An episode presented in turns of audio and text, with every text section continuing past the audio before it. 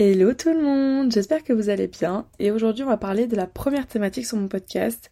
Donc c'est une thématique que je trouve assez intéressante parce que je me sens moi-même concernée par ce problème qui est comment prendre des décisions euh, au quotidien.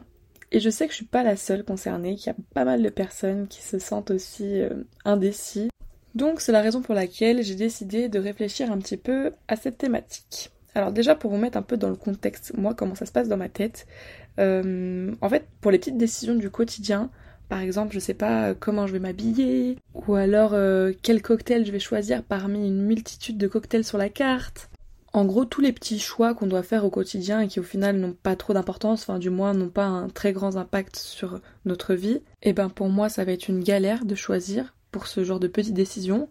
Mais par contre quand ça va être une grosse décision à prendre par exemple quelque chose qui va concerner mon avenir, ou en tout cas toutes décisions qui vont quand même impacter mon futur, et eh ben ça en général je suis euh, assez sûre de moi. C'est trop bizarre, mais tant mieux, vaut mieux que ce soit ça plutôt que l'inverse, j'ai envie de dire.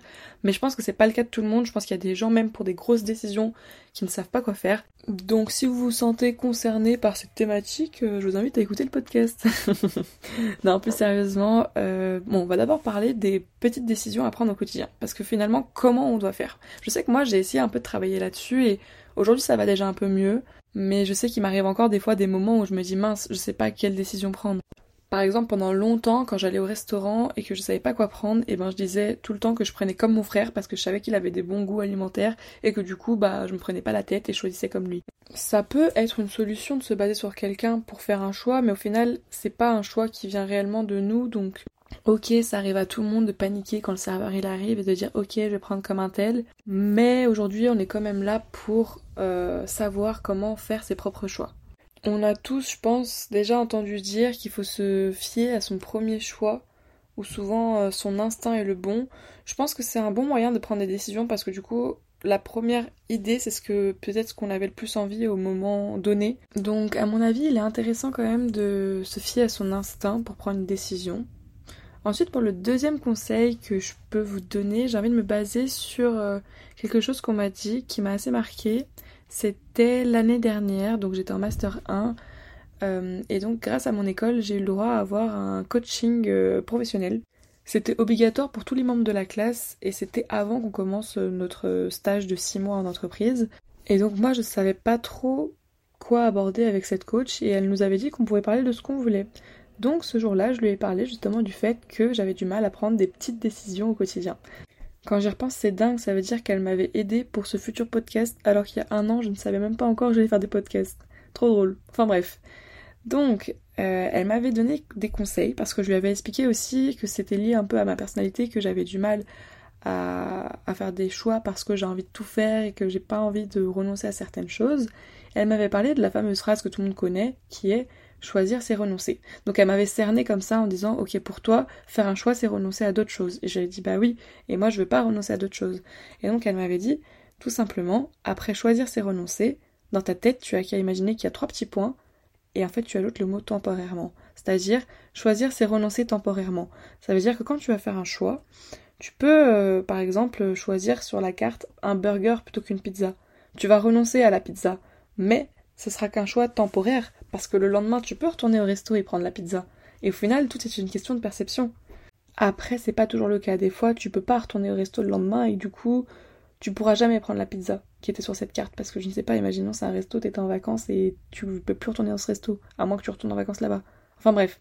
En tout cas, c'est pas valable pour toutes les décisions, mais ça peut l'être dans beaucoup de choses. En vrai, quand j'y repense, là, j'ai quand même donné cet exemple en illustrant avec des burgers et des pizzas. toujours de la nourriture, c'est trop drôle. Enfin bref, voilà pour les petites décisions. Sinon pour les grosses décisions, c'est quand même un level supérieur. Qu'est-ce qu'on fait dans ces moments-là quand on ne sait pas prendre une décision qui va quand même impacter notre futur? Moi, ce que j'aime bien faire dans ces moments-là, c'est vraiment de peser les pour et les contre. Des fois, on se rend pas compte du nombre de pour qu'il y a ou du nombre de contre qu'il y a dans une décision. Et des fois, rien que le fait de les écrire ou de les avoir visuellement devant soi, ben ça paraît tout de suite plus clair. S'il y a beaucoup plus de plus, et eh ben let's go, on y va. Et s'il y a beaucoup plus de moins, bah ça va de soi, euh, non, on le fait pas. Ensuite, la deuxième chose à laquelle je pense, c'est quand, euh, imaginons, vous êtes dans une situation qui vous convient plus vraiment, ça peut être une situation professionnelle, amoureuse, amicale, enfin peu importe.